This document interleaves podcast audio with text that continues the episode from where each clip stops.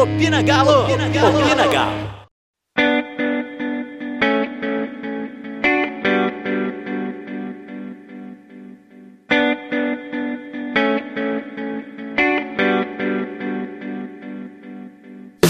E aí, meu povo, tudo bem com vocês? Como é que tá as coisas aí, dona Malu? Tá indo, né? Quando o Galo faz uma cagada dessa, já, já prejudica nossa semana inteira. Mas tá bom. E para completar o nosso papo, hoje tem o Douglas também. Fala Diego, fala Malu, fala Douglas, galera. também conhecido Nem tão feliz assim, né? Por causa do Galo. Como é que é? Douglas também conhecido como o cara que dá azar ao galo. Eu não. Bem o contrário, né? Como é que tá as coisas aí, meu filho? Ah, poderia estar melhor se o Galo colaborasse um pouquinho, né, cara? Ainda mais nessa semana que é uma semana de muita festa aí pra gente, né? Mas o Galo não, não, não colaborou, mas vamos que vamos mesmo assim, né? É isso aí. Então, gente, o que iremos debater hoje? Mineira, porque chega lá, você tá lá tranquilo, agora vai, agora vai. Não vai. Não vai. Por que que não vai, Malu? Ah, Diego, eu acho que eu sempre falo isso, é, é alinhamento de expectativa. Eu acho que eu, desde o início, quem está comigo nos grupos, quem está comigo lá no, no Twitter, é, já falei também nos bastidores aqui, né? Eu espero. Eu esperava que o Galo mantivesse a pontuação que o São Paulo fez ano passado com o Santos, né? Os 75 pontos, passando ali das primeiras rodadas, né? A gente teve derrotas difíceis é, contra o Botafogo contra o Inter. Aí eu já pensei assim, cara, se a gente fizer uns 68, 70 pontos, já vai ser uma temporada boa, porque o nosso objetivo é o G4. E com essa pontuação a gente chega lá. E eu tô muito confiante que a gente ainda consiga essa pontuação. Até um pontinho a mais, pontinho a menos. E aí é aquele negócio, é torcer o que eu tô torcendo desde o que essa pontuação de 68, 70 pontos, talvez dê pra gente ser campeão, porque eu não acredito que nenhum dos times que serão o time que será campeão fará 80 pontos, 78 pontos. Eu acho que vai ficar bem nivelado por baixo mesmo, mesmo que a gente tenha o, o São Paulo campeão, por exemplo, que já está a cinco pontos à frente do segundo colocado e pode abrir é cinco ou quatro, não sei, pode abrir mais ainda, né? Abrir uns três jogos de, de vantagem aí na liderança. É. Galo. Nossa, é uma lástima. Aqui. Mas vamos lá, Douglas. Primeiro, por que que o Atlético tem a capacidade de ter o jogo na sua mão? Simplesmente controla a partida. É só mais três pontos para conta. Aí faz uma bobagem daquela. É complicado, né, Diego? É mais um jogo que o time tinha tudo para sair com a vitória e entrega os pontos assim de uma maneira muito infantil até, né? Os dois gols do, do Internacional ali, numa, em falhas assim bizarras da defesa. né? É, eu concordo muito com a Malu no que ela falou, que a questão assim do time, o objetivo do time é, é conseguir a pontuação para G4 e tudo mais. Só que assim, mesmo tendo o objetivo a pontuar, mesmo tendo o objetivo G4, é, não pode perder o ponto igual foi no jogo de, de domingo. Assim, o jogo na mão, você tem um jogo todo, todo o contexto do jogo era favorável. Na questão do jogo ser em casa, de você enfrentar um time que está em crise, e além do fato do time estar em crise, ele vem jogar com um time misto. Então, assim, não vinha com a força total, além de estar em crise. Então, assim, era, era tudo favorável para você conseguir vencer o jogo, de uma, de uma forma até tranquila, né, de certa forma. Mas, assim, o que aconteceu domingo foi uma coisa, assim, eu não sei, eu não sei definir. Né, assim, eu sei que me deixou muito revoltado a forma como, como o time acabou se comportando, mesmo é, quando virou o jogo, né, é, é, a, o time parecia meio sonolento, não sei se seria essa palavra ideal para para falar sobre o que foi o, o, o, comportamento do time, principalmente defensivamente falando. Era um time que tava, parecia que em determinados momentos do jogo estava bastante desligado. Então, assim, é, é, é, meio difícil tentar definir isso em uma palavra, mas, assim, foi um jogo que decepcionou muito. Assim, a mim, acredito assim, que a todos nós, né, o comportamento do time, principalmente na defesa, né, do, durante o jogo, assim, foi algo que é, é, assim, custou muito caro, né, é, por causa, por causa assim, de momentos assim que o time se desligou completamente do jogo, principalmente defensivamente, custou pontos aí que vão fazer muita falta, ainda mais levando em consideração que o São Paulo está com um jogo a menos e que esse jogo a menos é contra um adversário muito fraco que é o Botafogo. É, e assim, analisando a conjuntura da partida, a gente teve, sei lá, oito, nove dias sem, sem jogo, sem nada para fazer. Nada. O Atlético ficou no CT treinando. E com todo mundo que pegou Covid retornando. Você tinha a ausência do Savarino e do Alonso, que pesa, pesa bastante, mas a gente vai até discutir isso daqui a pouco. Mas por que, o Atlético não apresenta ideias, não apresenta soluções para simplesmente, olha, beleza, a gente foi melhor, a gente buscou algumas alternativas, mas não, não soubemos falar assim, é, agora já dá para a gente tirar o pé aqui e controlar. Vamos ficar com a posse? Vamos manter o jogo aqui no meio de campo? Aí o Alan faz uma merda daquela, né? O que que a gente pode fazer de diferente, Malu? Diego, não espanta eu dizer nada. A gente não pode fazer nada diferente. O que a gente pode fazer é melhorar como um todo o time inteiro. Não tem como a gente colocar a culpa. A culpa é do Alan, a culpa é do Hever, tá? Então tira o Alan. Mas e todas as vezes que o Alan foi importante para o time? Então tira o Hever. E todas as vezes que o Hever foi importante para o time? E, e, tipo assim, vai culpar os caras por causa de um lance. Eu acredito que seja um lance isolado no jogo. A culpa do. Não é questão de culpa, mas, tipo assim, é, o erro daquela jogada foi aquele passe para trás naquela situação, que não foi um passe, né? A gente foi, não sei, foi muito lento, foi muito distante, foi uma coisa muito louca. Mas a gente, sinceramente, sinceramente, vocês vão falar assim: o time tem que parar de atacar? Isso é a solução para o Atlético? Vamos sentar e vamos falar: o nosso time tem que parar de atacar? Sendo que a gente já ganhou muitos jogos porque a gente não parou vários jogos que a gente foi de rolo compressor o jogo inteiro, contra Flamengo, contra Vasco, contra o Corinthians, que a gente virou o jogo. Então a gente vai sentar e vai falar: não, São Paulo, você tem que parar de atacar o time. Não vai, gente, não vai. A gente já ganhou pontos assim, já perdeu pontos assim, e a gente tem que aprender a conviver com isso. O time de São Paulo não vai sair de cima.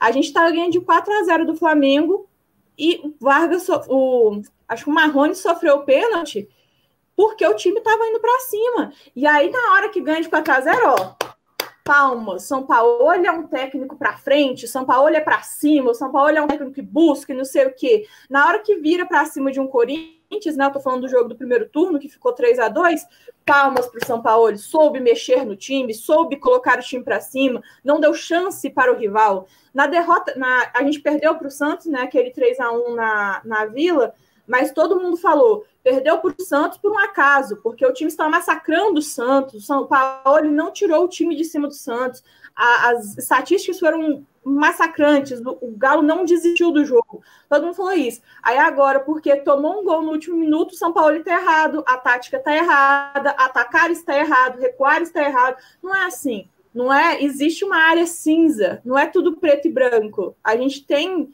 tem uma área as duas coisas. E eu acho que a gente precisa conversar é exatamente sobre isso, porque muita gente, a gente vai até trazer no, no comentando tweets de amanhã, é, muita gente é, espera, eu acho que as pessoas têm algum tipo de atleticano que espera falar, tipo assim, entra no jogo falando assim, nossa, eu preciso que o Everson tome um gol, porque se ele não tomar gol, como é que eu vou falar mal dele? Se ele defender uma bola, como é que eu vou falar mal dele? Então ele precisa tomar um gol, ele precisa tomar um frango. É, entra o Guga, e aí a pessoa prefere o Mariano, então não, não gosta do Guga. E aí torce para o Guga errar para falar assim: ah, eu estava certo, olha como o Guga é horrível, olha como ele errou. E aí eu vi muita gente, muita gente fala que o Jair é limitado. Muita gente fala que o Alan é esquentado. Para mim, tem, são duas características completamente diferentes. Eu não gosto da característica do Alan para o tipo de jogo que a gente enfrentou com Internacional. Eu entraria com o Jair se ele tivesse condição, mas não tinha. E o Alan, ele tem um problema justamente nesse jogo de triangulação. Ele não sabe posicionar muito bem. O jogo dele é de velocidade e funciona muito bem de velocidade. Agora, vai fazer o quê? É as peças que tem. A gente os 200 milhões para poder tirar o time da merda e colocar o time numa situação que a gente poderia disputar alguma coisa. E nesse caso, nossa alguma coisa é o G4. Então, eu acho que assim, falar que o falar que o São Paulo está 100% certo 100% das vezes, não, eu não vou falar isso. Agora, falar que o São Paulo tem que catimbar jogo, que dia que isso vai acontecer? São Paulo vai morrer sem catimbar um jogo. Vocês podem notar isso que eu estou falando. É, aproveitando o gancho, Malu, é, a gente tem uma situação que não é o São Paulo, não foi o Dudamel, não foi o Cuca, não foi o Levi, não foi o Escambau. Que é o seguinte: o sistema defensivo do Atlético, historicamente, vamos pegar aí de 2010 para cá, que é onde a gente tem uma lembrança mais próxima, não existe. Não existe. O Atlético não sabe o que é um posicionamento tático defensivo, o Atlético não conhece é, um, um, um ano em que ele toma menos de 60 gols no ano. Não conhece, não sabe o que, que é isso. Aí, Douglas, eu quero só saber. Aí vem o profeta do acontecido. O que não fazer nesse caso do Atlético? É complicado, né, Diego? Acho que assim, você falou de 2010, acho que eu vou um pouquinho mais além. Eu acho que desde quando o campeonato passou a ser de pontos corridos, é... eu não lembro do Galo ter tido um bom desempenho defensivamente. É, 2003 foi um ano razoável, mas assim, 2004 foi ruim, 2005 foi pior ainda, 2007 foi razoável, 2008 foi péssimo, 2009 aquela reta final ali do brasileiro escancarou, então, assim, como o time era muito limitado. Então, assim, todo, todo o desempenho do Galo, desde que o Campeonato Brasileiro passou a ser de pontos corridos, passou a ser algo muito ruim.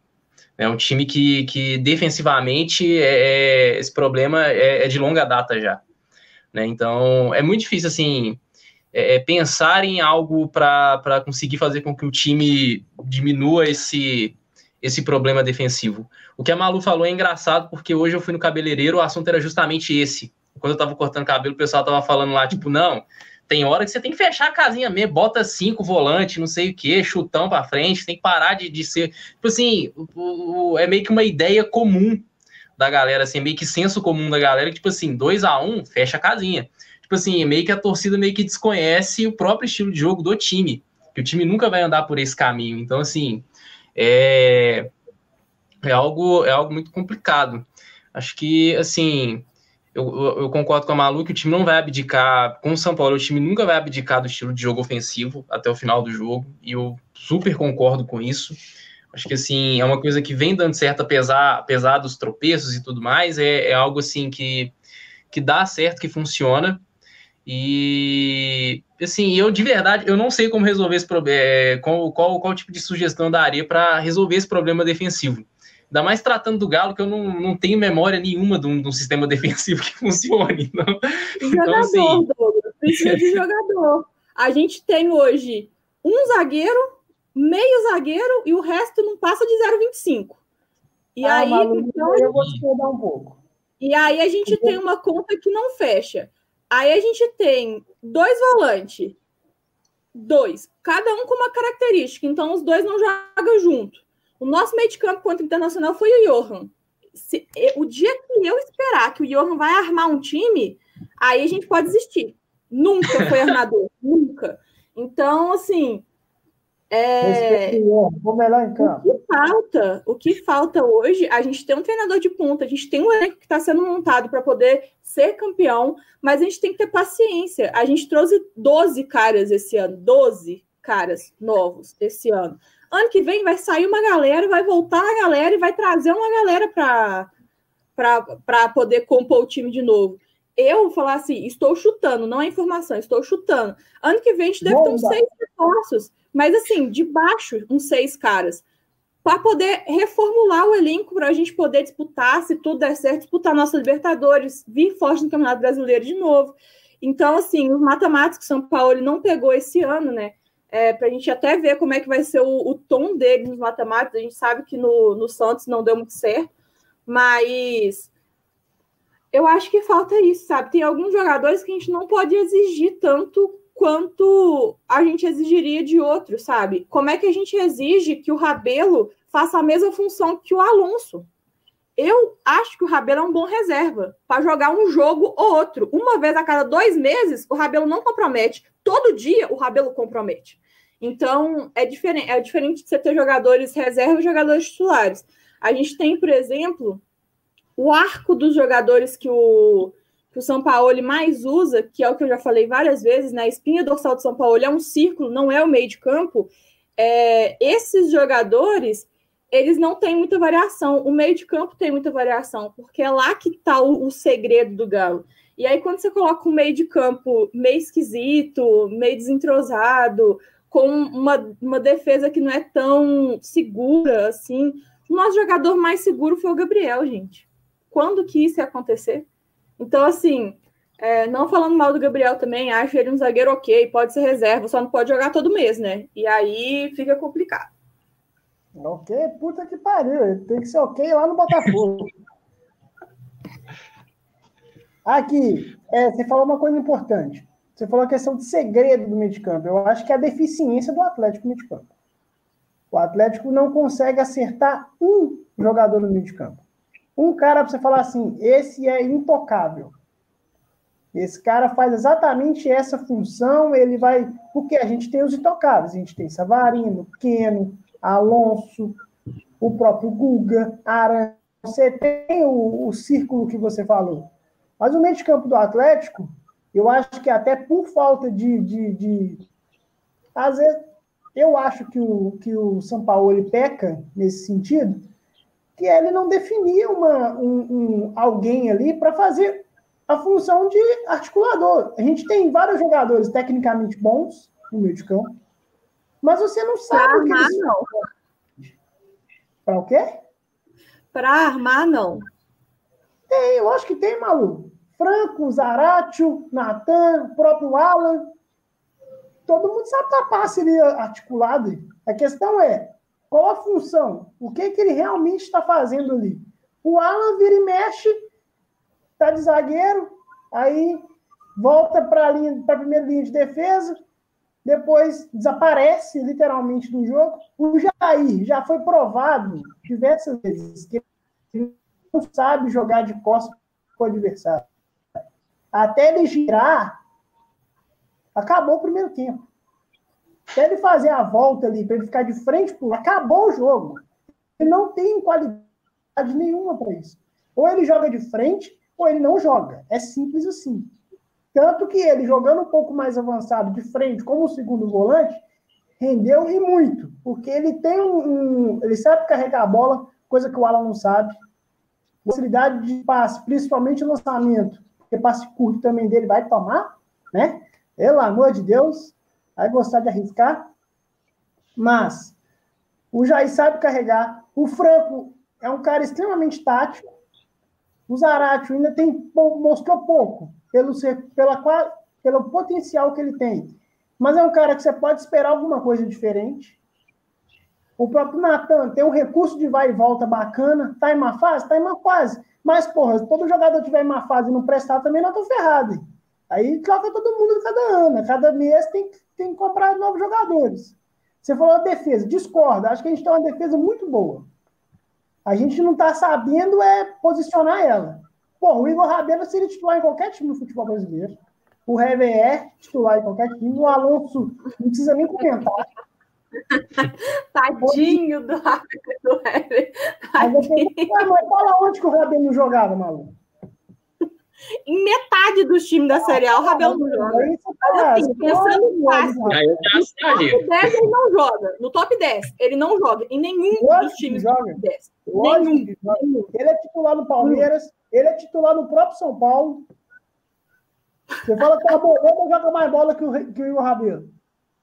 Que quem? Que o Arboleda joga mais bola que o Igor Rabelo. O Arboleda sai do chão, não sai. Ah, mas ele falhar, beleza. Mas contra o Flamengo também, ele colocou o Bruno Henrique no bolso. E aí? Então, é isso que eu tô falando. Não é questão de, de, de um lance ou outro. É questão de posicionamento. Ele tem a deficiência de, de não saber distribuir como o Hever e o Alonso? Tem. Mas, porra, é questão também de que, olha, é eu vou repetir, se a cada merda que acontecer no jogo a gente for é, ignorar jogador, pedir outro, outro jogador, vai ficar foda. A questão é, o São Paulo também precisa assumir responsabilidades. Os jogadores têm responsabilidade. A responsabilidade do segundo gol é do Alan e do Hever. Ponto. Mas, a questão é: o que, que, a gente precisa fazer de mudança? Não está dando certo dessa forma, por quê? Vamos descobrir os problemas. Ah, o Atlético ataca muito. Tem que atacar muito mesmo. É o único jeito de ganhar a porra do jogo. Agora, se você sabe, se você precisa controlar o jogo, é aproximação, gente. Ó, um toque aqui, outro aqui, vamos circular a bola, tudo. Não dá para ficar no, no, no, quatro atrás, cinco na frente. Quanto o Internacional foi isso. Qual que era o meio de campo do Atlético? Não tinha meio de campo do Atlético. Se você focava a câmera de quem estava na defesa, se ampliava, tinha cinco caras na, na linha de defesa do Internacional e um buraco no meio de campo do Atlético. E aí? O que, que vai acontecer? Eu falo quem que estava no, no meio de campo do Atlético, seu protegido aí, que você defende 100% da jogou de novo. Muito pouco, né? Muito pouco. Uai, mas é o que estava lá, né, filha? É o que tinha. Infelizmente, é o que tinha. Pois é, é o que eu tô falando. São vários jogadores que é o que tinha. Eu não desgosto do Rabelo. Eu só acho que ele não é titular. Eu não desgosto do, do Johan. Eu só acho que ele não é titular. Então, tipo assim, quando a gente tem jogadores, uma grande quantidade de jogadores que não podem ser titulares, eles precisam ser titulares todos ao mesmo tempo, por N motivos, por causa de Covid, por causa de lesão, por opção, sei lá. Todos eles precisam ser, ou grande parte deles precisam ser titulares, é aí que mora o problema. E é por isso que a gente tem um meio de campo que ele é tão diversificado e que ele troca tantas vezes. E a gente não tem um jogador referência ali. Porque a gente tem jogadores com características diferentes para fazer funções diferentes. O Alan, ele joga de Alan, ele não consegue fazer a função do Jair. Quando ele, quando colocam ele para fazer a função do Jair, que foi o que aconteceu com o Internacional, ele só fez cagada o jogo inteiro. E aí parece que o Alan é um péssimo jogador. Só que o Alan, ele com a cabeça levantada, olhando o que, que ele está fazendo de frente para o gol, ele é um dos melhores passadores que a gente tem. Ele tem uma visão de jogo muito boa, ele passa bolas muito boas, principalmente para o Keno, que está aberto na esquerda, e o Savarino na direita. Então, o, o ajuste que tem que ser feito é beleza, o Jair não pode jogar. Eu vou ter que trocar o esquema tático do meu time, porque eu não tenho outro Jair no meu time. Não tem outro cara que faz a função dele. O Jair é mais lento, é, mas o Hever também é. E os dois lentos, com o Everson jogando adiantado, já deu certo vários jogos, vários jogos. A gente perdeu, mas a gente ganhou também. Olha o tanto de jogos. A gente fica assim, assim ah, nós temos sete vitórias, acho que sete derrotas, oito derrotas, não sei, mas quantas vitórias que nós temos? Nós somos o time que mais venceu no campeonato. E o mesmo cara que estava nas derrotas era o cara que estava nas vitórias também. E aí ninguém vai pegar os méritos do cara quando ele estava lá na, nas vitórias dele, sabe? As modificações que ele fez que, que deram resultado. Então, o que eu falo é o seguinte: é, então, você disse. Fala. Dá um mérito pro Ior. Mérito de quê, Diego? Mérito de quê? Então, assim, é, tem um, um, um, alguns jogadores no meio de campo do Galo que eles juntos eles fazem uma função interessante. Uma formação, por exemplo, que você tem é, Alan, é, que ele joga um pouquinho mais para o lado esquerdo, né? Canhoto. Você coloca o Natan ali, por exemplo, e o Sacha faz essa troca com o Natan. Isso é muito interessante, porque isso já aconteceu algumas vezes, isso certo várias vezes. Agora, quando você coloca um jogador para jogar na função de outro, não dá. E, e, aí não adianta a gente querer que um jogador jogue como o outro. Quando o meio falha, os jogadores ficam perdidos. O Arana, o Arana, que é um cara que é extremamente regular nos jogos, ele estava muito abaixo no jogo contra o Inter. Porque ele estava tentando fazer uma função que não era dele. Por quê? Porque o Rabelo não sabe ser o Alonso. E aí, quando você coloca o Rabelo ali, você tem que dar uma outra função para ele. Nós vamos jogar com três zagueiros, mas como é que nós vamos fazer? Porque o Rabelo não lança. O Hever lança. Então, por que, que o Hever não jogou na esquerda e o Rabelo não jogou pelo meio? Entendeu? E aí a gente tem que ir procurando as características do, dos jogadores e entender que tem uma hora que não vai ter. A gente não tem um cara que faz isso. A gente não tem um armador no time que fala assim: esse cara vai ser o nosso central, o nosso armador. Muita gente esperava que fosse o Zarate, mas não é. Então, assim, o Zarate ele substituir mais ou menos a função do Natan, que é aquela função de troca com o ataque. Volante mesmo no nosso time, a gente tem Jair e Alan, e os dois não podem jogar juntos. Então, o que a crítica que tem que ser feita ao São Paulo é isso, a expectativa dele em cima de alguns jogadores que não vão render. E, ou então não rendeu tanto que ele espera. E também uma, uma segunda crítica que pode aparecer é por que alguns jogadores recebem tantos, tantas chances mais do que outros? Por que o Johan entra mais que o Caleb? Por que o, o, o Guilherme? Ah, tudo bem que não foi com o São Paulo, né? Mas por que, que o, o, Guilherme Santos não teve a oportunidade de jogar, né? Jogou 15 minutos, três jogos que, que ele estava escalado. O cara é artilheiro do Sub-20. Não é possível que ele não conseguia fazer nada. Por que, que o Savinho não ganha mais minutos? Então, assim, essas coisas a gente pode questionar o São Paulo e eu acho muito válido questionar o São Paulo, porque são dúvidas, assim, reais, sabe? Fazem sentido, de alguém que pegou o jogo, assistiu e falou assim: não, realmente isso aqui pode acontecer. Agora, falar que o São Paulo tem que trancar o time, não conhece Jorge Sampaoli, nunca viu São Paulo, nunca viu um jogo dele. Falar que o São Paulo tem que catimbar jogo, nunca viu o São Paulo um jogo na carreira dele. Eu duvido, quem quiser, eu aposto dinheiro, quem arrumar um jogo na carreira, seja seleção, seja time argentino, chileno, sei lá onde que o São Paulo treinou. Não o São Paulo não vai catimbar jogo. O jogo pode estar 1 a 0 a favor, 2 a 0 contra, 5 a 0 a favor. O São Paulo não catimba. E isso a gente nunca vai poder cobrar dele. E aí, beleza. A gente quer um treinador que catimba, vamos atrás do Mancini, que tá lá, sei lá em qual colocação no campeonato. O Corinthians está o quê? Em 13 terceiro, 12 segundo? Vamos atrás da Bel Braga, que tá igual um balãozinho descendo. Vamos atrás do Celso Rotti, sei lá onde que esse homem anda na vida dele. Então, assim. Tá bom, tá bom, tá bom. Não, não vai aguentar. vão aguentar uma catimba, e aí é tipo assim: é o que acontece, por exemplo, com treinadores inexperientes e assim abaixo, tipo Rodrigo Santana, a gente pode citar o Largo também. É, o, outros treinadores que tiveram aqui, os outros 15 treinadores que o Galo teve nos últimos quatro anos, faziam um gol, trancava o time, tomava gol e perdia o jogo do mesmo jeito. E aí nós falava que o cara não sabe, o cara não vai para ataque, o cara não tem o estilo galo doido, o cara não tem sangue para treinar o Atlético porque ele não ataca. E aí o cara ataca, nós quer que ele defende. E aí ele defende, a gente quer que ele ataca. E aí a gente tem que pesar na balança o que é, que é melhor. Porque eu, quem viu o Rinha, o, o Rinha de, de Galo, que é o nosso pré-jogo, com os Colorados, o Douglas participou, viu o tanto que os caras sente falta do Cudê, o tanto que os caras sente falta dele. E o cara pegou o lanterna do Campeonato Espanhol e tá fazendo os caras atacar. Ganhar jogo tá difícil, né? Porque também Celta de Vigo. Mas a, o, os números antes e depois de Cudê é praticamente uma mini revolução que ele tá fazendo. E os nossos números antes e depois de São Paulo, como é que estão? Como é que eram como é que eram alguns jogadores antes e depois de São Paulo? Hever antes de São Paulo, Guga antes de São Paulo, Jair antes de São Paulo, Natan antes de São Paulo, Keno antes de São Paulo. O Keno hoje é o nosso principal atleta. Ele não foi tão protagonista no Palmeiras igual ele está sendo no Galo hoje. Ele não foi protagonista mais do que o Palmeiras em lugar nenhum. Palmeiras era o top dele. E hoje ele participa de 80% dos nossos gols, seja com assistência ou com o próprio gol. Então, a gente tem que ter paciência com o cara. E, nossa, se eu ver alguém pedindo para o São Paulo retrancar o time, eu, eu tenho, nossa, vontade de, de, de, resolver no diálogo, sabe? O diálogo que a gente pega e, e massacra a pessoa. É, isso aí é, é, legal, Malu. A gente tem que começar a questionar essa questão da função do jogador em campo. Se o jogador não consegue repetir a função do outro, vamos mudar a função e assim vai.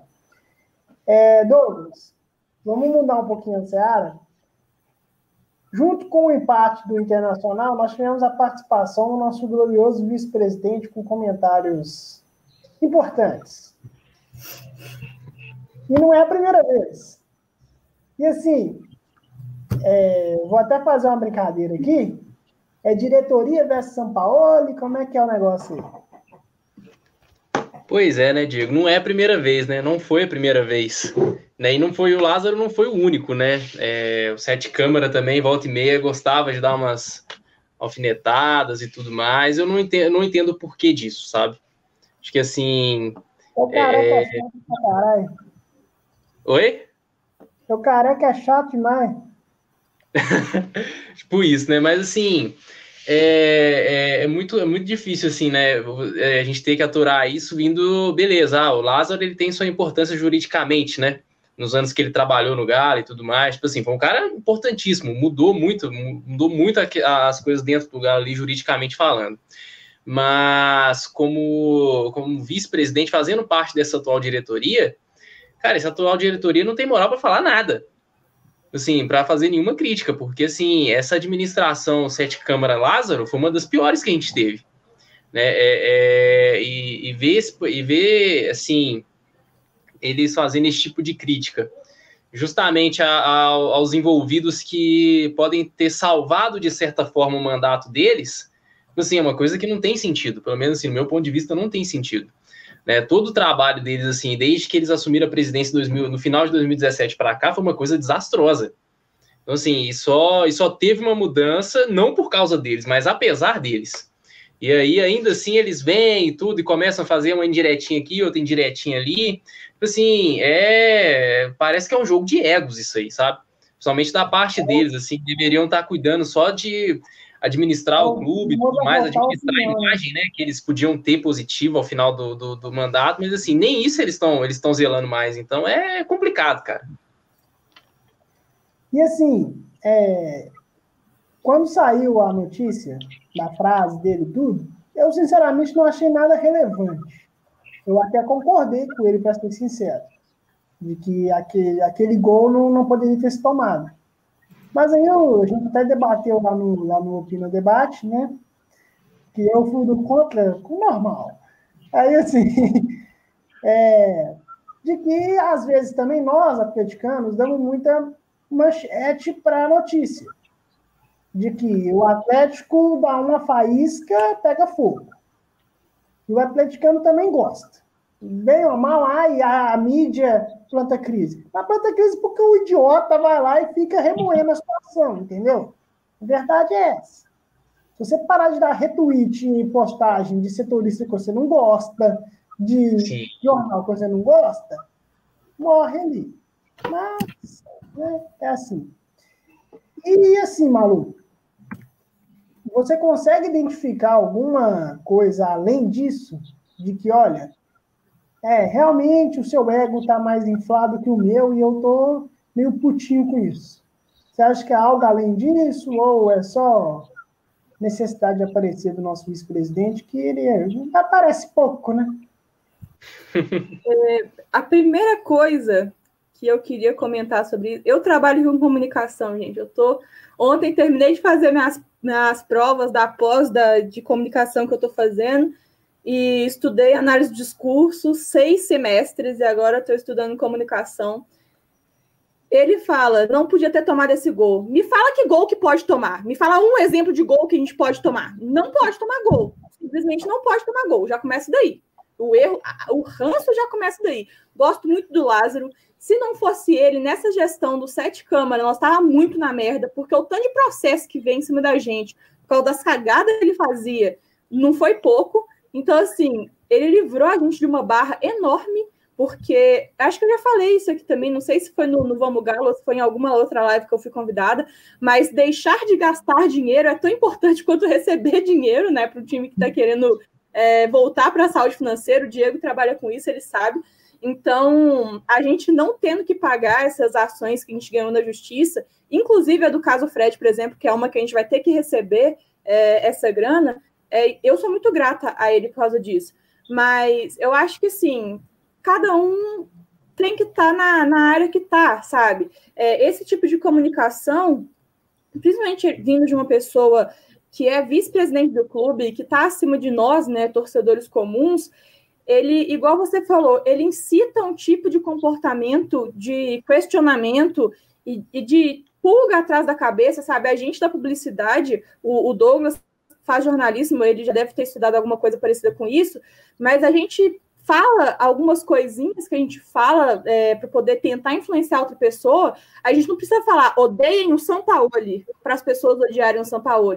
É só falar assim, não podia ter tomado aquele gol, tinha que ter feito uma substituição, o cara não dá entrevista, ele não fala português, sabe? Essas pequenas coisinhas que a gente vê de um esquema coordenado, que a gente sabe que são exatamente as mesmas pessoas, sempre as mesmas pessoas, sem tirar nem pôr.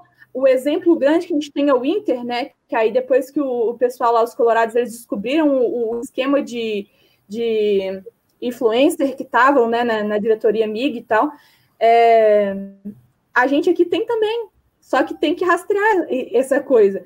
Então, todos esses pontinhos, é, cinco falhas do Everson, é, chances desperdiçadas de gol, é, pênaltis perdidos de fulano, é, o Alan é um. Eu vou comentar esse tweet é, amanhã no Comentando Tweets, mas é alguém que falou assim: o Alan é um péssimo jogador porque ele errou um pênalti decisivo contra não sei quem, errou um pênalti decisivo contra não sei quem, fez um pênalti não sei aonde.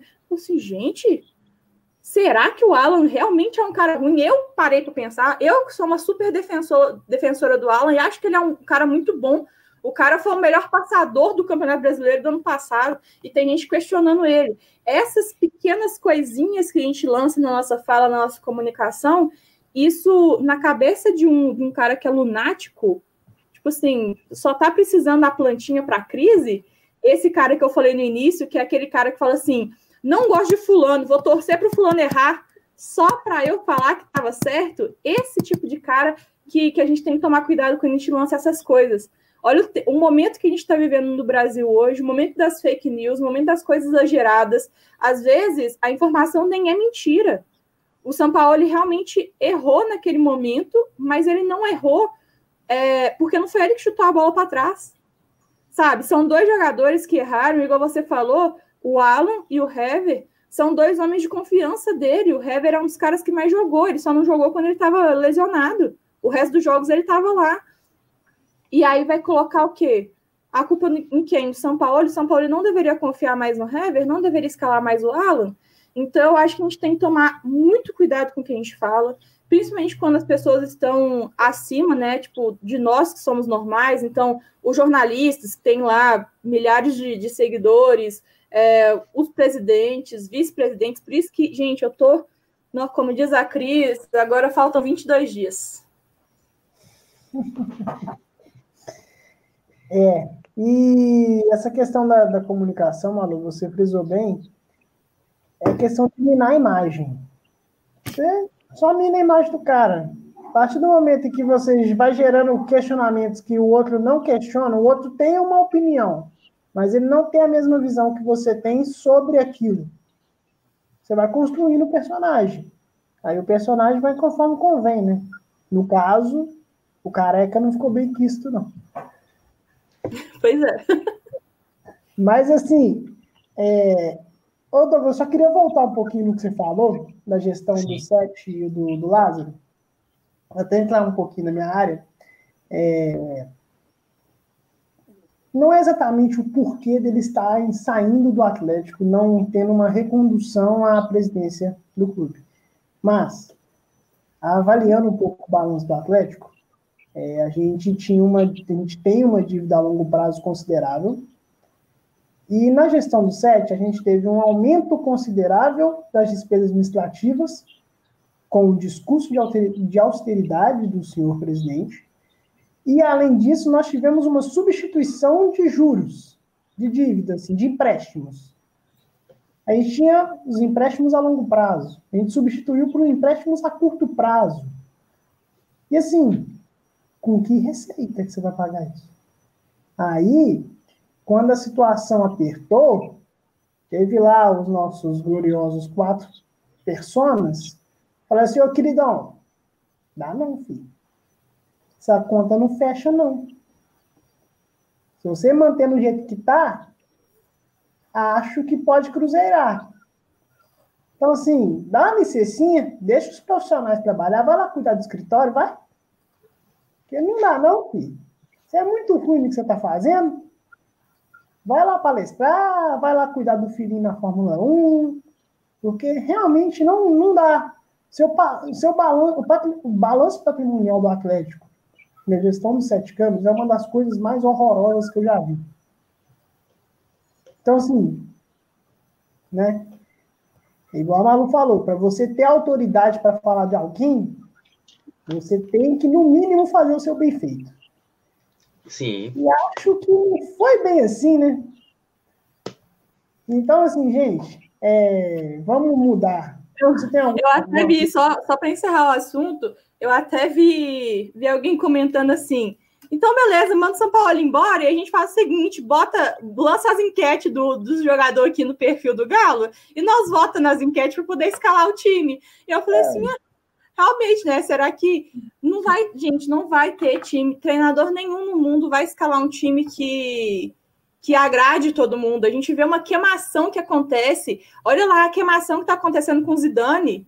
Gente, Zidane, sabe? O cara já foi campeão de tudo quanto é jeito na carreira, sabe? E ele tá, tá numa queimação danada, por quê? Por causa de diretoria.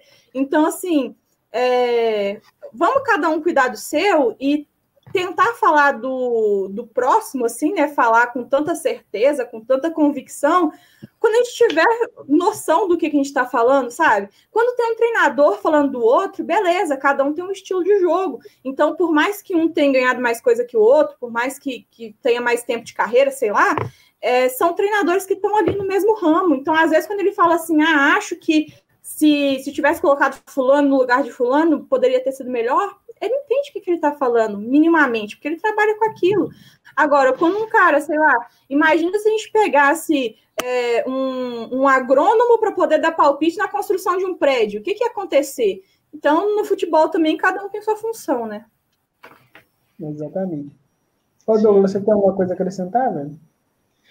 Eu só acrescentaria que a política de austeridade foi desculpa para montar time ruim. Obrigado pelo seu comentário. Ele vai ser salvo na, na vai ser o destaque, assim. Na, toda vez que acabar o comentário, dá um pause, vai lá. Austeridade, só desculpa por não estar time ruim. Excelente essa frase, cara. Isso, isso ser, sério mesmo, isso tem que ser. Felipe, você vai ouvir isso aqui, você vai colocar isso como abertura do programa no podcast. Para todos. É a musiquinha de entrada. Adorei isso, cara. Mas, gente, vamos falar um pouquinho de bola antes da gente encerrar, que é o seguinte. Savarino dependência. Nós vamos depender do venezuelano mesmo? Quem é só ele que resolve ali?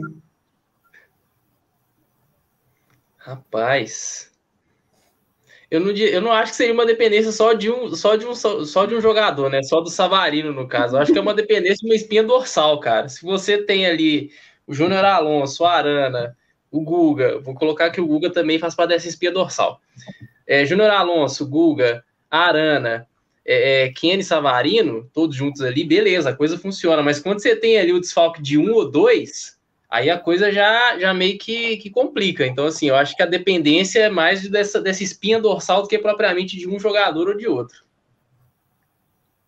E aí, Malu? Sabarino, eu também acho. Eu, assim, se eu tivesse que escolher dos caras que estavam fora entre Alonso e Savarino, eu ia de olho fechado no Alonso. Porque, assim, gol, a gente arruma alguém para fazer. Cruzar a bola, nos arruma alguém para cruzar. Mas o que o Alonso faz ninguém no Brasil faz, ninguém no Paraguai faz, sei lá, no mundo, talvez no mundo tenha, né? Eu não, não acompanho todos os futebol, o futebol espalhado pelo, pelo globo, mas o que ele faz, ninguém faz. Então, assim, Gosto muito do Savarino, com certeza ele fez muita falta. Ele é um, um foguetinho ali naquela direita, ele levanta a cabeça para poder cruzar a bola para dentro da área ele enxerga o Sacha, ele joga muito bem. A comunicação, Savarino, Sacha, Natan, para mim, quando o Natan estava em boa fase, isso, os gols era ali, ó. Savarino, Sacha, Natan, Savarino, Sacha, Natan o tempo inteiro. E depois, tanto que depois que o Natan começou a amar fase, o Keno apareceu e a gente mudou de lado, né? O protagonismo mudou de lado. Mas é, se for falar que se o time depende de alguém, o time depende do Alonso. E não tanto do, do Savarino. E eu ainda acho que tem algumas pessoas antes do Savarino, tipo Arana. O time tem uma Arana dependência. E aí, se o Arana tá num dia ruim, igual ele tava no domingo, aí acabou com o time todo também. Mas aí vem um porém. Provavelmente teremos Savarino, Vargas, Sacha e Keno disponível. Vamos com os quatro lá para o Paraná resolver essa bagaça?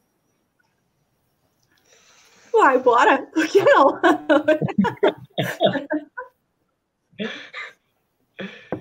Qual que seria seu time, Dona? Como, como, como dizia o Eduardo, que não é nosso, né? Eu brinquei que, que a gente tinha dois Eduardos aqui, mas não era o Cudê. É, ele falava assim: eu prefiro ganhar 4 a 3 do que ganhar de um, de, do que 1 a 0 né? Falando que, tipo assim, ele não ligava de tomar gol desde que ele saísse com a vitória. E eu falo, tipo assim, vamos jogar, igual a gente jogou contra o Atlético Paranaense, sabe? Ah, vamos. Ele faz. É, realmente ele fazia o pé da letra. 5 a 2 contra o esporte. Ele também jogou uns jogos 4 a 3 acho que na Libertadores. Então, assim, ele era realmente esse cara, tipo assim, vamos atacar, não importa com a defesa. Se os caras fazerem cinco gols, nós faz seis. Se os caras fizerem sete, nós faz nove. E vamos fazer gol.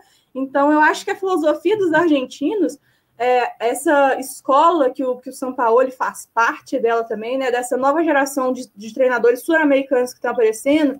Aquele cara do Del Valle, o cara do cabelinho louro, que eu esqueci o nome dele.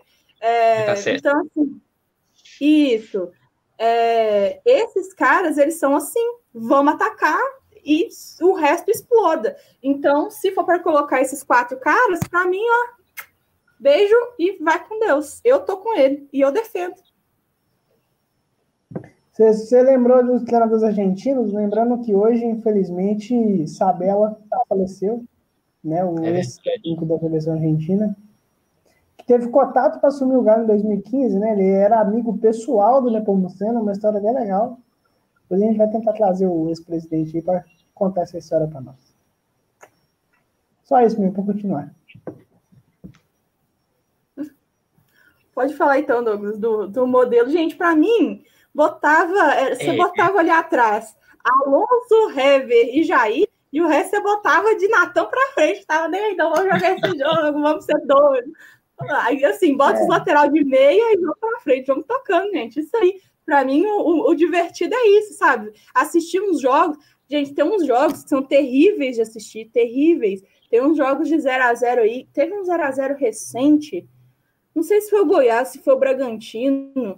Mas, assim, não aconteceu nada no jogo. Nada nada no jogo. Se os caras do banco quisessem sair para poder assar um bolo e voltar, eles iam comer bolo quente no final do jogo, porque nada, nada aconteceu no jogo, em momento nenhum. Que ódio de jogo assim, que ódio de jogo assim. É ruim mesmo, viu? Mas, sei lá, se eu fosse tentar armar o time, eu já pode, já pode, já pode fazer o palpite aqui da escalação? Beleza. Eu iria o Everson no gol, Guga, Hever, graças a Deus, Júnior Alonso de volta. E a Arana, meio de campo, como a gente não tem o Jair né, disponível, vai o Alan. Eu, tenho, eu colocaria Alan Franco e aí eu colocaria o, o Vargas um pouquinho, um pouquinho mais atrás. E aí manteria na frente o Keno, Sacho Savarino. Tentaria meio um quarteto diferente aí para o jogo contra o Atlético Paranaense. Ousado, menino dog. É, só uma observação, entrando já no, no assunto Atlético versus o Paranaense. Segundo o nosso amigo Yuri, né, que fez parte do Pino Tempo, que agora é ato de futebol, ao que parece, pasmem vocês, o trio de arbitragem e o VAR é de onde? Ah, não é possível. Paulo, meu amigo. Que beleza. Vamos esperar para confirmar isso aí, mas olha, surpreendeu um total de zero pessoas. Vai só, gente, é, são, é, vai ser paulista e depois carioca, carioca, paulista, paulista, carioca, carioca, paulista. Aí vai misturar uns paulista e carioca, aí passando uns sete jogos, vamos botar um catarinense lá no meio, um, um, um de Porto Alegre, assim, do Rio Grande do Sul, um cara só. Vai ser, aí depois Paulista, Carioca, Carioca. Você não bota. Gente, ai, eu não vou nem falar o lá, porque eu tenho ódio, não, porque eu acho que a gente ainda vai ver eles pelo menos umas quatro vezes até o final do, do campeonato. Aí você tem que aguentar o senhor Sete Câmara virar e ter a cara de pau de falar que a CBF não tem culpa, queridão. A arbitragem é definida por quem nessa porra? Por mim? Não. É pela CBF. Se ela não tem culpa, vai ter culpa quem? Não faz sentido. É difícil. Aí, tá vendo? É por isso que tá saindo do clube. É burro. Oh, hoje não dá. Se realmente, eu acho que não. Acho que o Yuri pode ter se equivocado um pouquinho. Espero, sinceramente, que ele seja equivocado. Mas, assim, gente, mas não, não tem que ir na CBF, não. Você não pode questionar. Você tem que olhar o cordeirinho, o cordeirinho. Então, vai lá, vai lá ser sacrificado, o cordeiro de Deus. Vai. Amor de Deus. Malu, Difícil. Fala o que você tiver que falar aí, que eu tô puta agora. É, eu acho que assim, a arbitragem é um, um fator crucial, né? A gente já viu que essa, essa sequência de vitórias do São Paulo, que eu já não sei nem contar mais, mas já deve estar perto dos 17 jogos sem perder, 16, 17, sei lá. E a gente viu que muitos, muitos desses jogos foram influenciados pela arbitragem. Não foi um ou outro, não, foi muitos. Desde o Fortaleza até o Grêmio. Então, tipo assim, vários times, em várias situações da tabela, em várias situações financeiras, em vários estados, em São Paulo, fora de São Paulo, em vários momentos, é, a arbitragem foi, no mínimo, polêmica para eles. E a CBF também tem uma atuação muito incisiva assim na decisão de marcar as datas do, dos jogos atrasados de São Paulo. Por exemplo, o, o Galo jogou no único fim de semana do ano que tinha 19 é, é, suspensos, suspensos não, é, desfalques, o único, o único, o dia, o dia assim, central. Pegaram o dia central, que o Galo ia ter menos gente e falaram assim: esse é o dia. Psh, botaram o jogo lá. O Flamengo não defendendo o Flamengo, que eu jamais farei isso em lugar nenhum, mas o Flamengo jogou dia sim, dia não, uma semana. Eles jogaram domingo, terça, quinta e, e domingo de novo. Porque eles tinham um jogo atrasado para pagar. O São Paulo não fez isso hora nenhuma. Esperaram o São Paulo sair da competição para poder marcar os jogos atrasados. Marcaram os jogos atrasados depois de todos os jogos atrasados que já tinham sido marcados. Então, tipo assim, eles tiveram o, o benefício de decidir depois e marcaram para muito tempo de antecedência. E agora parece que eles tem jogo da Copa do Brasil contra o Grêmio, eles mudaram a tabela do jogo contra o Grêmio. Mudaram é, o São Paulo. Jogo. Sim, até uma semana livre contra o Grêmio. E o Grêmio tá Exatamente. Exatamente. Então, assim, eles não estão escondendo que eles estão armando esse campeonato para o São Paulo. E provavelmente são eles que vão levar mesmo, porque não dá para jogar contra a arbitragem. A gente sabe disso. A gente sabe de quantos campeonatos que a gente já perdeu aí, tanto brasileiro quanto outros campeonatos que a gente já perdeu por causa disso. Então, a Libertadores de 81, é o Brasileiro de 77, então, inclusive contra o próprio São Paulo. Então, a gente já viu que a arbitragem não está não tá medindo esforço para poder favorecer o São Paulo. Não tem como negar. Só tem como o São Paulinos tem que falar assim, obrigada, e a gente tem que falar o quê? Né? A gente não pode fazer nada. Eu falar aqui, vocês falarem que não vai mudar nada. Quem podia estar tá fazendo alguma coisa não está fazendo, que são os dirigentes dos outros clubes. Então, o presidente dos clubes que já foram prejudicados, o, o Renato Gaúcho já falou, né? Já, já falou desse favorecimento, principalmente agora, né? Gente, esse rolê do Grêmio foi tipo assim: se não estava escancarado, agora está. Então, é complicado mas a gente não pode colocar a culpa só nisso também, sabe? É, teve vários jogos que o, o Galo perdeu pontos de bobeira. Na verdade, todos os pontos que a gente perde é de bobeira, né? Todos. Mas a gente é igual o gol, né? Não pode tomar nenhum tipo de gol, todos os gols que a gente toma são ruins, igual ponto. Nenhum ponto que a gente perde, a gente podia ter perdido. Mas a gente perdeu muitos pontos. Hoje São Paulo eles têm duas derrotas. O Grêmio, sem as ajudas, tem três. Então, assim, dava para ter chegado num, num patamar melhor, mesmo sem essa. Mesmo contando com essa, esse desnível né, de tratamento que está acontecendo no campeonato. É, tanto que a gente hoje tem mais vitórias que o São Paulo, né? Pelo menos até eles jogarem contra o Botafogo, que provavelmente vai ser um massacre. Mas a gente tem mais vitórias que eles, só que a gente tem três vezes mais derrotas. Como ficar calculando, né? Como colocar isso na, da, na, nas costas da arbitragem, como foi em, em 2012.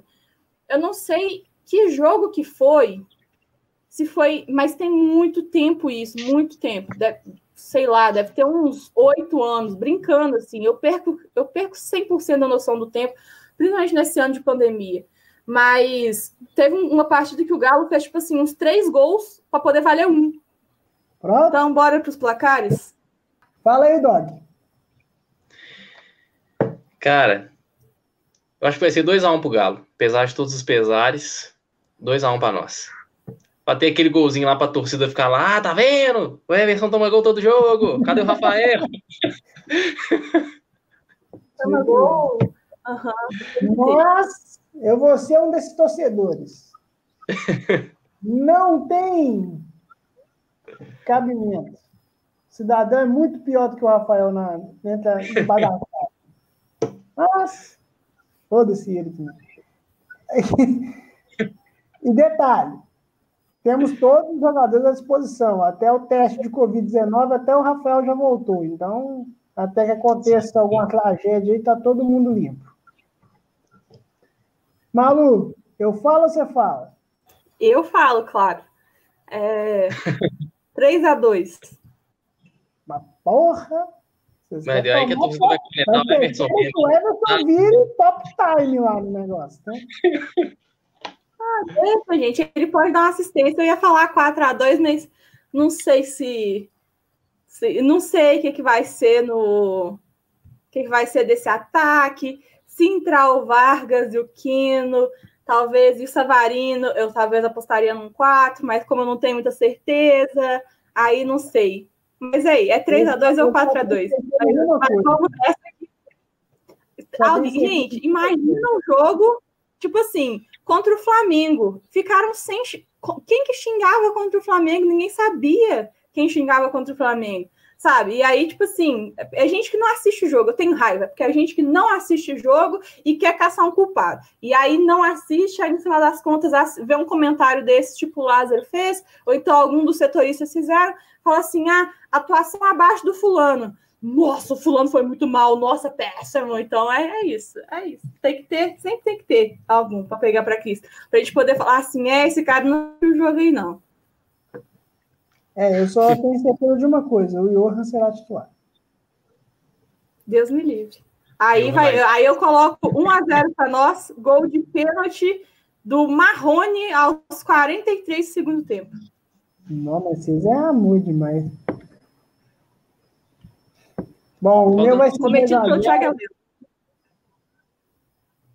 O meu vai ser 2 a 0, sem sofrimento, tranquilidade, paz no coração. Aquele final de Felipe está aqui falando. Felipe está aqui falando, vai ser 4 a 5, né? Ah, pode ser também. Agora, eu não sei de onde que eu vou tirar 5 gols, de onde que o Atlético vai tirar 5 gols, mas se for também. Felipe tá achando que é fute 7 o negócio, né? e fala que essa foto de perfil dele tá muito maluqueira. Pior que tá mesmo. Aqui, gente. Malu, o que, que nós temos? Sábado teremos rinha? Como é que vai ser a nossa agenda? É, agenda de live. Amanhã, então, igual eu falei para vocês, no amanhã a gente está falando no dia, na terça-feira. Então, na quarta-feira, no dia 9, a gente vai ter o nosso comentando tweets é, sobre o que aconteceu nesses, nesses últimos dias. Não adicionei o tweet, Twitter do Lázaro, mas talvez eu adicione. É, mas está muito legal. É, é, basicamente, é, é basicamente sobre o que, o que rolou no jogo, né? Algumas coisinhas da semana, mas a gente vai falar sobre isso então, quarta-feira, 8 horas da noite está marcado, quarta-feira, dia 9. E é um programa atemporal, né? Então você pode assistir, é, se você estiver ouvindo esse podcast depois, você vai lá no canal do YouTube e é, ouve o nosso Comentando Tweets, que é um quadro bem legal. Na sexta-feira, e aí isso é um quadro fixo, é, a gente tem o nosso Rinha de Galo contra o Atlético Paranaense. É a primeira vez que a gente repete, o primeiro e único rinha que a gente vai repetir nessa temporada, né? Por causa do jogo atrasado. Já tô com os convidados. Galera, hein? Pois é, o, o, único rinha que a gente perdeu até hoje foi a participação do Diego. Então, então assim, é, dessa vez quem vai estar comigo é o Douglas, então a, a expectativa é pelo menos de empate. Estamos invicto, né? Estamos invicto. A nossa do eu e Malu estamos invicto lá ainda. Então, é o nosso quadro queridinho aqui, né, do, do, do YouTube. Se você não assistiu, vale a pena. Sexta-feira, 8h30 da noite, o Rinha de Galo com participação de dois atleticanos lá do Paraná.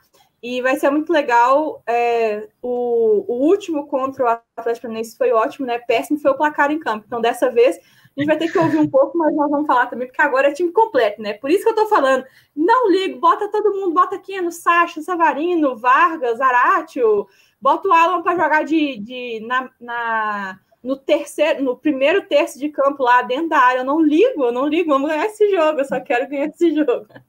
É, e assim, quem é um ouvinte mais atento, né? Um espectador mais atento, teve o banner com o Rafael. Né? O Rafael ia participar hoje também, mas garrou no trabalho lá, teve umas, umas demandas fora de hora lá, o bichinho ficou agarrado, então não foi dessa vez que eu e ele fizemos o programa juntos. Mas, contudo, porém, todavia, também não sei quanto que eu volto mais, né? Porque a agenda tá uma loucura, então é isso aí. Vocês tocam o programa, fiquem em paz. E, Dog, Vamos ver se você mantém a, invencibilidade no rinha, porque né, a minha pessoa não foi bem, foi bem selecionada, não. Mas você também, porra. No jogo de Covid, ah, o Diego. Ah, é fácil. Eu teve dois outros jogos, tá? De Covid, defendendo Douglas. E aí, para é poder mandar um beijo pro pessoal aqui que estava no, no chat, conversou com a gente. Quem está ouvindo no podcast, a gente está fazendo o Opina Galo ao vivo no YouTube também, para você participar junto com a gente, mandar seu placar igual o Felipe fez.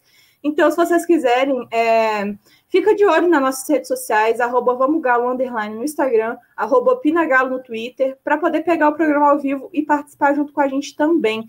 É, mandar um beijo pro pessoal que participou aqui, o Erivelton, que está sempre com a gente, o Léo Siqueiro, do Arquibancada do Galo, o Felipe, nosso editor, a Liz Lemes, do Arquibancada do Galo também. Hoje é dia de programa dela, deve estar tá quase começando também. É, o, o Juninho atleticano que chegou aqui no final. Juninho, vale a pena ouvir tudo, tá? Então, um beijo para essa galera. Muito obrigada por terem ouvido o nosso programa. E nunca se esqueçam, vamos, Galo! Esse jogo a gente tem que ganhar, tá? Tem que ganhar. Então, um beijo. Deus. Até mais. Valeu, galera. Opina Galo! Opina, Opina Galo! Galo.